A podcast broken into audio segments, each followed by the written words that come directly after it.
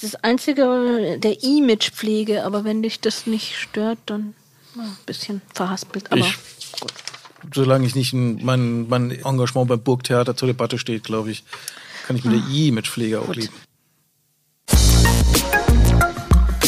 Love Brands, der Horizont Podcast.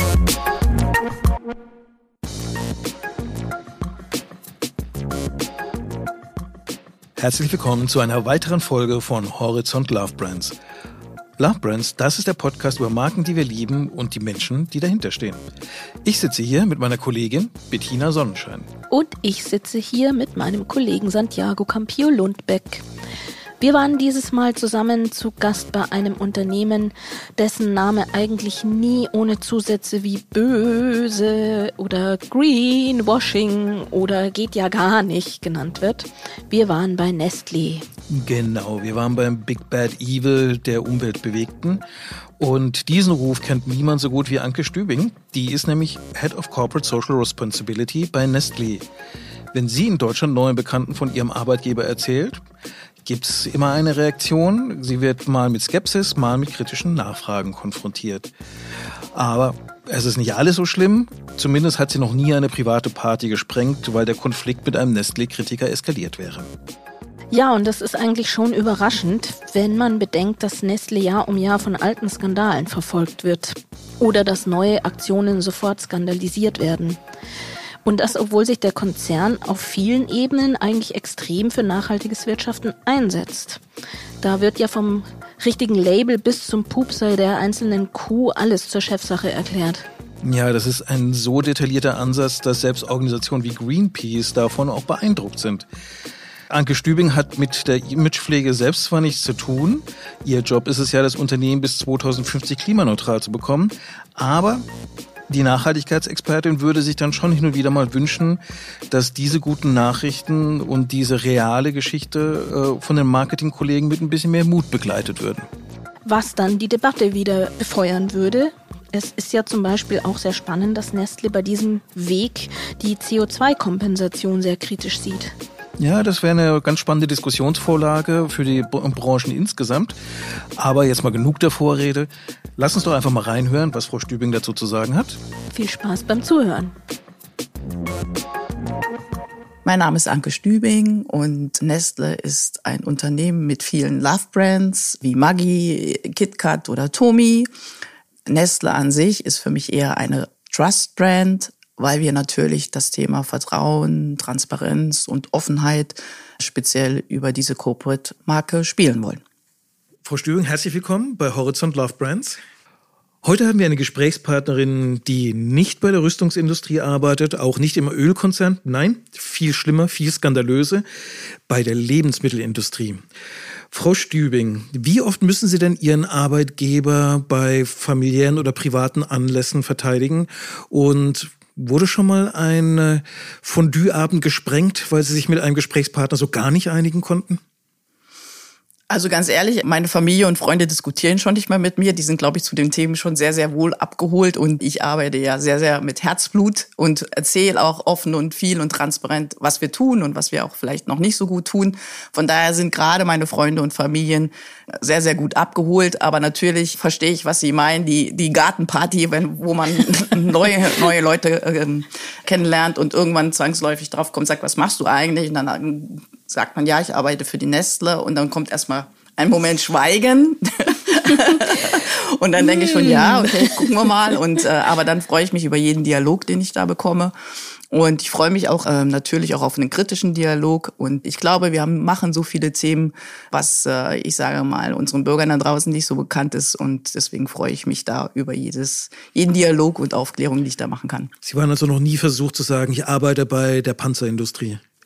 Nein, nein, nein, habe ich nicht. Ich bin ja auch schon die sehr, sehr lange bei der Nestle und von daher. Die Vergleiche ähm, wurden jüngst gezogen. Also. Na, ich glaube, Lebensmittel ist da schon noch ein bisschen anders als, als die Panzerindustrie, obwohl die Panzerindustrie inzwischen ja auch ein sehr positives Image bekommt. Aber wenn Sie schon sagen, es ist wichtig, dass die Bürger da draußen verstehen, was sie machen, ich würde jetzt mal ganz platt fragen, wie sieht denn so Ihr durchschnittlicher Tag als Verantwortliche für CSR bei Nestlé aus. Wie gehen Sie denn an den Schreibtisch morgens? Was sind so Ihre Hauptaufgaben? Ja, also mein, äh, ich sage, ich bin ja nicht alleine hier. Ich, ich verantworte den, den Bereich Nachhaltigkeit in Deutschland, aber ich habe natürlich ein Team, was mit mir arbeitet und natürlich ganz viele Mitarbeiter. Wir haben das auf viele Schultern verteilt. Wir sind nicht die CSR-Abteilung, die alles macht, sondern äh, wir versuchen das im Haus schon überall in alle Köpfe und in alle, ich sage mal, Ebenen mit hineinzubekommen. Wir kommen natürlich hier und haben unterschiedlichste Themen auf den Tisch. Manchmal würde ich mir wünschen, ein Thema mal nicht zu bekommen, aber Klima ist ein Riesenthema langfristig, was wir uns angucken. Wir haben natürlich das ganze Thema Lieferketten, Lieferketten-Sorgfaltspflichtengesetze, die dann kommen.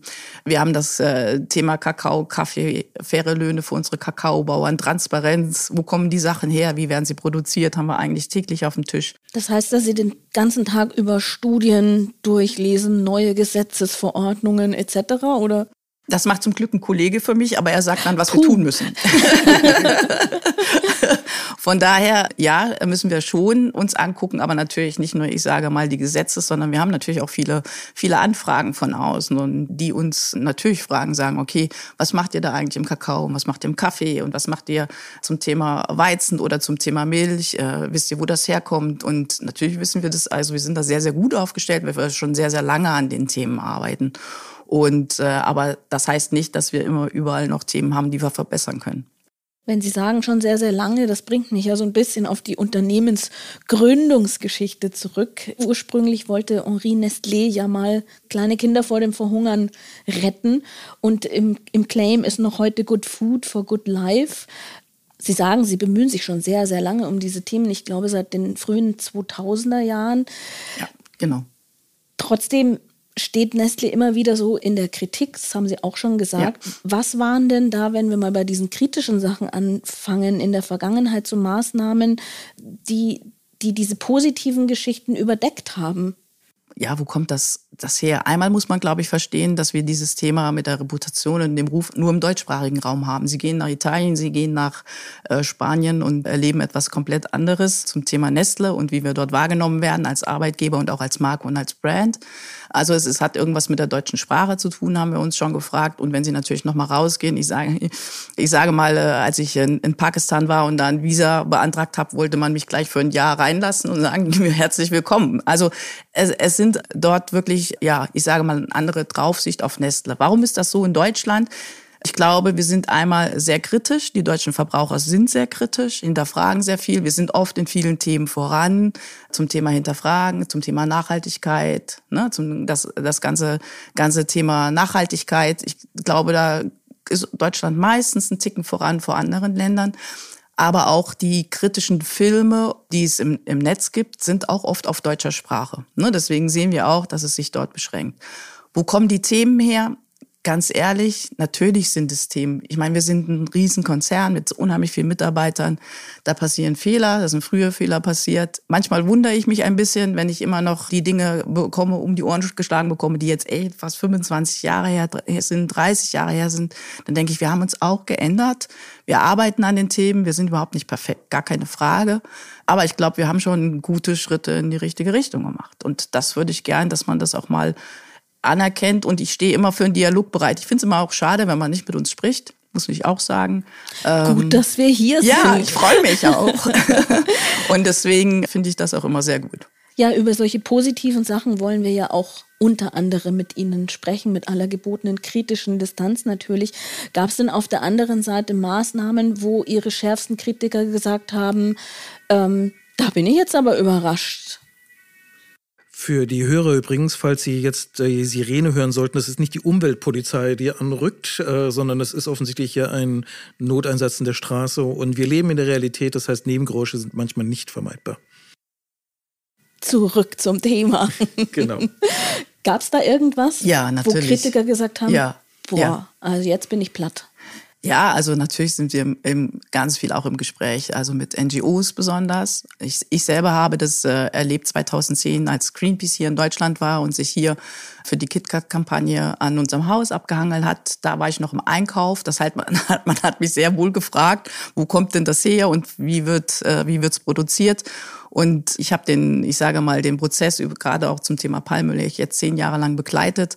Und Greenpeace hat uns da auch immer wieder auf die Finger geschaut. Und wir haben zusammen eigentlich auch die Lernkurve gehabt. Weil alt damals, als wir als diese Kritik zum Beispiel kam von Greenpeace zu dem Thema Palmöl, hatten wir ihnen gesagt, ihr wisst schon, dass wir nicht die Größten sind und ihr wisst, es, wisst schon, dass es auch eine andere Themen da, da drüben gibt und dass wir vielleicht nicht den Hebel haben, den ihr euch erhofft. Und dann wurde aber uns gesagt, na, ihr seid Nestle, also wenn ihr was anfasst, dann bewegt ihr auch was in der Branche. Und wir hoffen, dass ihr die Branche bewegen könnt zu dem Thema. Und das versuchen wir immer wieder. Wir versuchen die Branche zu bewegen. Ganz ehrlich, zu dem Zeitpunkt äh, wusste keiner wirklich, wo sein, sein Palmöl herkommt. Wir wussten zwar unsere Lieferanten, also ich sage mal, so, wir nennen das Tier 1 und 2, das sind so die ersten zwei Lieferantenketten, aber wirklich zu sagen, bis zum Bauern, ne, das, da tut man sich natürlich bei einem Material, was flüssig ist und was in, in Silos oder Containern verschifft wird, schwer.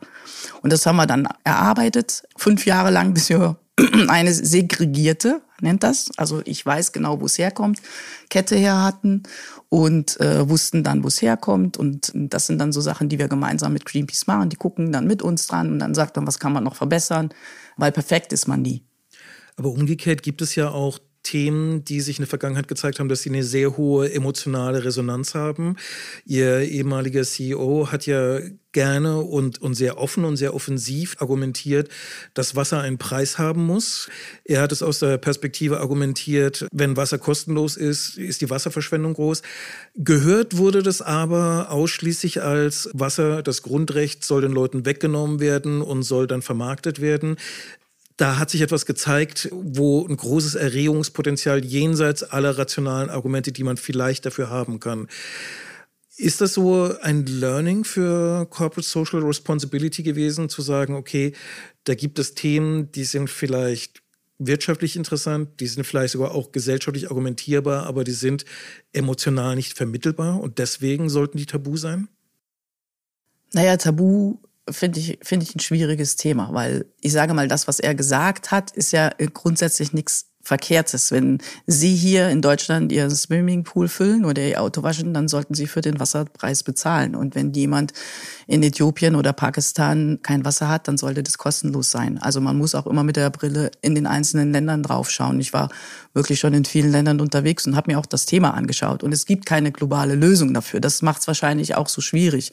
Und natürlich, wenn ich gestern die Zahlen sehe und sage, wie viele Kinder keinen Zugang zu Wasser haben ne, und, und auch gerade zu sanitären Anlagen, dann ist das hochemotional. Und dann darf ich hier nicht irgendwie über Geschäft sprechen, sondern dann muss man gucken, dass man sich in dort, in die Community, wo man ist, wirklich auch einpasst. Und was ich immer gelernt habe, auch wenn wir in Äthiopien oder Pakistan unterwegs waren, das sind, man muss sich dort mit der, mit der Perspektive der, der, der Bewohner ähm, beschäftigen. Und die waren sehr froh und sehr dankbar, dass wir da waren, weil wir Infrastruktur hingebracht haben, was vorher nicht da war. Wir haben Arbeitsplätze gebracht, wir haben Zugang zu Wasser gebracht, weil wir haben Brunnen gebaut, wir haben äh, sanitäre Anlage für Schulen gebaut. Ne? Also das, das bringen wir dann schon mit für den Umkreis, wo wir sind. Also von daher würde ich dann die Leute fragen, was passiert, wenn wir dort nicht hingehen, ja. Das Thema Wasser vermarkten, das wissen wir auch sehr wohl, aber auch, ich, ich sage mal nicht, wir sind immer sehr, sehr arrogant in Deutschland und drehen den Wasserhahn auf. Ich bin auch mit Frauen schon Wasser holen gegangen, das dauert zwei Stunden und dann ist es nicht mehr sauberes Trinkwasser, dann wird man, äh, ich sage, ein bisschen demütiger und dann ist man manchmal vielleicht auch über abgepacktes oder abgefülltes Wasser, was sauber ist, dankbar. Gut, bevor wir noch weiter reinbohren in die Trust Brand Nestlé, äh, wollen wir uns eine weitere, eine zweite Marke hier anschauen mit sag ja jetzt einfach mal auch Love Brand Potenzial und zwar die persönliche Marke Anke Stübing. Dafür haben wir auch wie immer ein kleines Spiel, das wir da anwenden, die vier Ps. Place, Price, Product, Promotion. P wie persönlich. Und wir starten mit dem ersten P, dem Place. Den übersetzen wir in den Begriff Lieblingsort. Deswegen die Frage an Sie, gibt es einen Lieblingsort für Anke Stübing, wo Sie sich zurückziehen, der eine besondere Bedeutung vielleicht für Sie hat? Ja, natürlich. Also ich lebe mit meiner Familie auf dem Land und äh, wir haben auch einen Hund und ich liebe es, mit dem Hund durch die Wiesen und Felder zu ziehen und dort äh, wirklich abzuschalten, äh, rauszugehen, stundenlang spazieren zu gehen und da kriege ich auch den Kopf frei. Also das tut mir gut. Dann kommen wir zum nächsten P, P wie Product. Gibt es ein Lieblingsprodukt, ohne dass sie gar nicht sein können, das sie mit besonders viel Freude erfüllt? Ja, das gibt es auch. Ich habe natürlich ein bisschen drüber nachgedacht und habe gedacht, das ist wirklich mein E-Auto. Ich freue mich so über mein E-Auto, was ich jetzt seit anderthalb Jahren fahre. Ich bin so froh, dass ich äh, den, da, da ich viel pendel, wirklich auf ein E-Auto umgestiegen bin und den Schritt gemacht habe und einfach mal mich getraut habe. Es ist viel einfacher als gedacht. Es macht auch noch Spaß zu fahren und äh, ist auch noch ökologisch gut. Also da habe ich echt richtig viel Spaß dran. P Nummer drei ist Promotion. Eine Lieblingswerbung. Gibt es so eine Art All-Time-Favorite für Sie? Eine Werbung, die Sie immer wieder angucken können, wo Sie vielleicht heimlich auch mal auf YouTube nochmal gucken? Es ist eine relativ neue, die finde ich ziemlich cool. Das ist eine Werbung von Anhäuser in Bev, also von der amerikanischen Biermarke. Die heißt Contract of Change und ist jetzt auch ausgezeichnet worden, ich glaube in Cannes zum, zum Kreativ-Marketier. Da geht es um das Thema regenerative Landwirtschaft. Und es, ich finde es faszinierend, wie Sie das schaffen, in drei Minuten dieses komplexe Thema zu zeigen, die Bauern mitzunehmen, den Change in der, in, und die Transformation zu zeigen. Also das finde ich, äh, das ist momentan so mein Lieblingshit. Äh, Man merkt schon, auch die Marke Anke Stübing bleibt in ihrer Freizeit dem Thema Nachhaltigkeit verbunden. Das geht ineinander über. Das führt uns zum vierten P und vielleicht dann sozusagen zu einer Fortentwicklung dieses Lieblingsthemas, nämlich P wie Prize. Gibt es denn einen Preis, einen Award, den Sie gerne bekommen könnten, sei es real oder sei es auch fiktiv? Ja, natürlich würde ich mir mal für die Nestle in Deutschland den deutschen Nachhaltigkeitspreis wünschen. Und das wäre schon wirklich eine Riesenherausforderung und, und Lob auch für unser Team. Also das würde ich mir echt von Herzen wünschen. Und den würden Sie dann auch persönlich entgegennehmen oder würden Sie die Ehre jemand anderem überlassen? Nein, natürlich würde ich dort persönlich anreißen. Ehre, wem Ehre gebührt. Dann kommen wir doch gleich mal zurück zu Ihrer Arbeit und zu den Maßnahmen von heute. Über die müssen wir ja auch unbedingt sprechen. Maßnahmen, mit denen Sie versuchen, die heutigen KonsumentInnen denen klarzumachen, wo und wie sich jetzt Nestle für Umwelt, für Nachhaltigkeit, für gesunde Ernährung engagiert. Was sind denn aus Ihrer Sicht momentan so die wichtigsten Punkte dabei? Haben Sie da so ein persönliches Ranking? Äh, ist es vielleicht der Nutri-Score, was ganz oben steht? Ich sage mal, Nutri-Score ist mit Sicherheit auch wichtig, aber wird natürlich von der, von der Kollegin von mir betreut. Ich sage mal, mein großes Thema ist das Thema Klima. Ja, äh, wir haben uns ja Klimaziele gesetzt. Wir wollen ja bis 2050 die grüne Null erreicht haben als internationales Unternehmen. Und das ist noch, viele sagen immer, das ist noch lange hin, das stimmt. Was uns wirklich äh, herausfordernd ist, ist, dass wir bis 2025, was morgen wirklich für die, um die Ecke ist für das Thema, äh, wollen wir ja 20 Prozent unseres Fußabdruckes reduziert haben. Und das hätten wir uns, glaube ich, alle einfacher vorgestellt, weil wir ja in den Lieferketten arbeiten müssen. Wir haben alles inkludiert, wir haben nichts irgendwie exkludiert bei diesem Commitment und das äh, ist für uns schon herausfordernd. Und wenn wir dann gucken bis 2030 50 Prozent, also da haben wir noch ein paar Themen vor der Brust. Und wir können das ja, wie gesagt, nicht irgendwie bei uns in den Werken still vor uns hin machen, sondern wir müssen alles mit unseren Partnern zusammenarbeiten. Und das ist für mich schon eine, eine, eine sehr, sehr große Herausforderung, die wir dort haben. Gerade weil ja so der Teufel im Detail steckt äh, und die Wege ja manchmal ein bisschen länger sind. Wie groß ist denn dann die Versuchung, so Easy Wins zu nehmen? Also Sie, wir hatten ja jetzt das Beispiel Nutri-Score. Da ist ja so eine Situation, dass ein Nesquik im Nutri-Score jetzt bei den Ampelfarben offiziell gesünder aussieht als Räucherlachs wo man dann intuitiv meint, hm, das ist wahrscheinlich so nicht wirklich im Realitätscheck zu halten, aber sieht als Label natürlich erstmal gut aus. Ist da so ein Moment, wo man sagt, ja, aber, aber es ist offiziell ja so ausgezeichnet, es ist methodisch richtig, also machen wir das, weil da können wir auch mal was Positives offen zeigen? Oder ist dann sozusagen die Social-Verantwortliche im Corporate Social, Social Responsibility, sagt, Moment, wir melden uns, wenn wir wirklich was zu sagen haben und verzichten auf diese Schnellschüsse? Nee, das ist ja kein Schnellschuss. Also wir waren immer ein Riesensupporter von Nutri-Score ne, und waren eigentlich mit einer der ersten draußen. Und wir haben auch gesagt, wir zeichnen auch unser KitKat aus, was, was rot ist und ein E hat. Ja, also auch das tun wir. Wir nehmen da nicht irgendwelche Produkte raus, sondern der Ansatz war 100 Prozent. Und das haben wir auch eigentlich so weit umgesetzt, wo es sinnhaft ist. Ja, es gibt jetzt äh, eine, eine Revision. Ich weiß, und meine Kollegin ist da gerade dran und rechnet die, die Themen neu. Auch da ist die Lernkurve natürlich da. Ne? Wir haben natürlich Verbraucherfeedback. Wir haben auch Verbraucher gefragt, versteht ihr das? Versteht ihr, dass der Räucherlachs vielleicht nicht mit Nesquik zu vergleichen ist, sondern man sich in der Range das anschaut, ähm, wo, die, wo die einzelnen Sachen zu finden ist. Natürlich muss da noch viel Aufklärung, glaube ich, auch gemacht werden. Aber wir sind schon mal erstmal froh, dass man darüber kommunizieren kann, weil auch das Thema, wenn wir Zucker reduziert haben oder Salze und Fette in unseren Produkten, dann durften wir ja darüber nicht sprechen, wenn es nicht eine gewisse Größe hatte. So kann man das jetzt schon mal aufzeichnen, man ist vergleichbar. Man, es ist vielleicht auch ein interner Anreiz, vielleicht doch von C auf B zu rutschen, ja, für unsere Marketeers und Produktentwickler. Also von daher, ähm, wir sehen den eigentlich sehr positiv, äh, den Nutri-Score. Muss da die Werbung nicht auch insgesamt von Nestlé ein bisschen grüner werden? Also sprich, die Arbeit, die sie machen, muss die nicht sichtbarer werden, damit genau dieser interne Anreiz erfolgt? Zumindest Berater empfehlen ja immer, dass die, die CSR-Abteilung intensiv mit dem Marketing zusammenarbeiten sollte. Ist das schon der Fall? Das ist, das ist schon, ich sage mal, wir fangen an. Wir haben jetzt die ersten schöne Beispiele auf der Pizza mit drauf, wo wir unseren äh, Landwirt Mario Frese ist auf der Piccolinis zu finden. Also das ist genau das.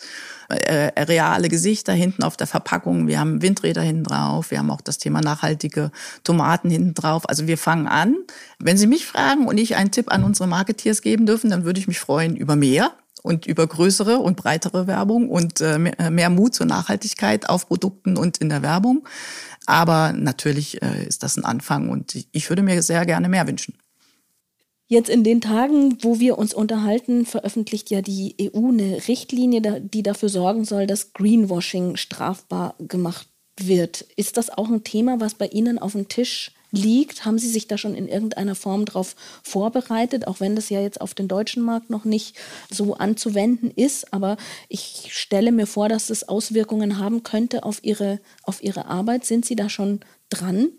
Ja, natürlich. Also wir haben auch da Lernkurven hinter uns gebracht, sozusagen zum Thema Greenwashing eine Frage, die ich da gerne zurückstelle. Man wird immer sehr schnell zum Thema Greenwashing abgestempelt, aber es gibt halt auch noch keine Standards und Regeln von der EU oder von unseren Gesetzgebern. Was, was muss ich denn tun, um so ein Label zu benutzen, wie beispielsweise klimaneutral oder wenn ich sage ähm, klimapositiv sogar? Ja, was muss ich denn gemacht haben, dass ich das drauf machen darf? Und jeder macht, kann das momentan eigentlich gestalten, wie er will, was ich nicht für richtig halte. Sie würden sich also eher wünschen, dass man ja. erstmal Fakten schafft und sagt, erlaubt, nicht erlaubt, genau. gut, schlecht. Ja, weil dann hätten wir das Thema Greenwashing nicht, dann wüsste jeder, was er zu tun hat. Dann vergleiche ich nicht Äpfel mit Birnen, was ich momentan tue. Jeder redet unter unterschiedliche Scopes, unter unterschiedliche Themen. Äh, einige haben schon viel reduziert, andere noch gar nichts und man sieht es aber nicht. Ne? Also von daher, das würde ich mir definitiv wünschen. Und wir sind von dem Thema komplett abgerückt wir machen das alles gar nicht mehr, sondern wir packen uns wirklich an, auf das Thema Reduktion und konzentrieren uns darauf. Und das ist für mich definitiv nicht äh, kein Greenwashing mehr. Also wir gehen aus diesem, aus diesem Thema komplett raus und haben uns von, davon auch verabschiedet. Wäre das nicht ein schönes Thema für Lobbyisten der Lebensmittelindustrie in Brüssel, aktiv darauf hinzuweisen, äh, wirken, dass es eine klare Definition gibt, wie denn zum Beispiel so ein Label klimaneutral oder klimapositiv ist? Weil man hört ja viel von Lobbyisten in der Politik und es wäre doch mal ein schönes Ziel, wofür die arbeiten könnten. Also das haben wir schon mehrmals positioniert und ich glaube, wir sind nicht die Einzigen, denen das, denen das fehlt, weil alle immer mit denen ich spreche, die sagen, gibt uns Regeln, dann können wir uns auch dran halten. Solange es keine Regeln gibt, ist es natürlich etwas schwieriger. Wir haben das aber auch mal versucht. Ne? Wir haben ja mit Oatly zusammen mal eine Petition bei uns im Bundestag eingereicht. Es hat sehr lange gedauert, bis der Bundestag darauf reagiert hat. Und der Aufschrei war auch groß, als diese Kombination öffentlich wurde. auch das, ja. auch das. Aber es ging ja um einen Standard, den wir eigentlich wollten. Ne? Und Oatly brauchte den und wir brauchen den halt auch einfach. Und, und es geht um Regeln und Standards und deswegen haben wir uns äh, ja zusammen einen Verein gegründet, wo nicht nur äh, Oatly drin ist, sondern noch viele mehr. Und wir arbeiten jetzt an dem Thema Regeln, Vorschläge für die Regierung, Rahmen, ne, äh, versuchen es auf eine neutrale Ebene zu setzen, dass wir sagen, okay, nicht Nestle hat gesagt, sondern versuchen uns da in, in Themen zu engagieren und dort halt das reinzubringen, was wir gelernt haben bis jetzt. Das heißt, so eine Richtlinie, die da jetzt kommt, ist für Sie eigentlich irgendwie gar nichts erstmal, weil Sie damit genauso wenig anfangen können wie mit dem, was Sie vorher hatten. Ja, also und wie gesagt, wir haben uns eigentlich aus dem Thema verabschiedet, weil wir gesagt haben, das Thema beispielsweise klimaneutral, was ja auch momentan den, den, den Hang zum Greenwashing hat, kommt eigentlich nur daher, Es ist eigentlich ein schönes Thema, muss man ehrlicherweise sagen. Ne? Aber dadurch, dass es keine Regeln hat und es so wild gewachsen ist und dann, ich sage mal, auch relativ schnell als negativ angehaftet gesehen wurde, haben wir uns sehr schnell davon verabschiedet. Und wir machen dieses Thema gar nicht. Wie gesagt, wir machen kein Offsetting, wir kaufen keine Zertifikate in keinerlei Hinsicht. Alles, was wir reduzieren, ist in unseren Lieferketten und harte Arbeit. Sie haben vorhin so schön unterschieden, Nutri-Score finden Sie im Prinzip toll, aber macht eine Kollegin. Mir stellt sich ein bisschen die Frage, hinter Nutri-Score steht ja auch eine gesellschaftliche Debatte. Thema ungesunde Ernährung. Da äh, kochen ja jetzt gerade die Gemüter hoch mit den geplanten Werberichtlinien für zuckerhaltige Ernährung und fetthaltige Ernährung, die sich an Kinder richtet. Wenn sich die Politik damit beschäftigt, ist es doch eigentlich auch schon mal ein Thema, wo die Corporate Social Responsibility doch drauf gucken müsste, weil hier werden gesellschaftliche Werte und die Wahrnehmung des Unternehmens in der Gesellschaft doch essentiell berührt. Oder sehe ich das falsch? Also wie gesagt, das Thema ist echt bei der Kollegin. Da kann ich nicht wirklich viel zu sagen zu diesen Themen. Und ich weiß auch, unser, unser äh, anderer Kollege, der ist ganz tief in den Gesetzen mit drin und äh, beschäftigt sich damit. Und natürlich ist es ein Thema bei uns, gar keine Frage. Aber ich bin nicht wirklich der Fachmann jetzt dazu, Auskunft zu geben. Aber Sie haben auch keine Begehrlichkeiten zu sagen, Mensch, da muss doch die CSR eigentlich mehr dazu sagen können. Naja, die Kollegin gehört ja irgendwie mit zur CSR. Okay. Ja. wir haben das nur auf breitere Verschultern verteilt. Von daher können wir gerne da nochmal ein Gespräch anleiern, wenn Sie mögen. Aber ähm, das würde ich, das würde ich eher wirklich in Ihre Kompetenz sehen. Gut, ich sehe schon, wir haben noch mehr Gesprächsbedarf für die Zukunft. Sehr aber gerne. für diesen Abschnitt, glaube ich, soll es das erstmal gewesen sein. Ich bedanke mich herzlich äh, für das Gespräch, was wir hatten. Wir haben aber natürlich einen zweiten Teil, wo wir ein bisschen noch auf konkrete Strategien schauen werden und wie man dann das Thema CSR bedient. Und Frau Stübing, für den zweiten Teil können Sie schon mal über die Frage nachdenken, wie man dann mit dem Reizthema CO2-Kompensation umgeht und wie viel Kompensation Organisation es denn sein darf, bevor es dann eine Alibi-Funktion wird. Herzlichen Dank, bis zum nächsten Teil. Bedanke mich auch. Und das war der erste Teil unseres Gesprächs mit Anke Stübing von Nestlé. In zwei Wochen geht es dann weiter damit und zwar sprechen wir da mit ihr über konkrete Projekte wie zum Beispiel die global eingerichteten Klimamilchfarmen und wir reden auch über die Produktpalette, die Nestle immer stärker an moderne Ernährungstrends und Ernährungsansprüche anpasst. Also da schauen wir über die Kommunikation hinaus und machen Butter bei die Fische oder passend zum Konzern Milch ins Nestquick. Aber bis es soweit ist, könnt ihr natürlich auch unsere früheren Folgen anhören. Am besten abonniert ihr unseren Podcast gleich im Player eurer Wahl und vergesst bitte auch nicht, uns gute Bewertungen zu geben, wenn es euch gefallen hat. Das hilft uns, von neuen Hörern gefunden zu werden. Bis zum nächsten Mal. Mein Name ist Santiago Campillo Lundbeck. Ich bin Bettina Sonnenschein und das war Horizont, Horizont Love Brands.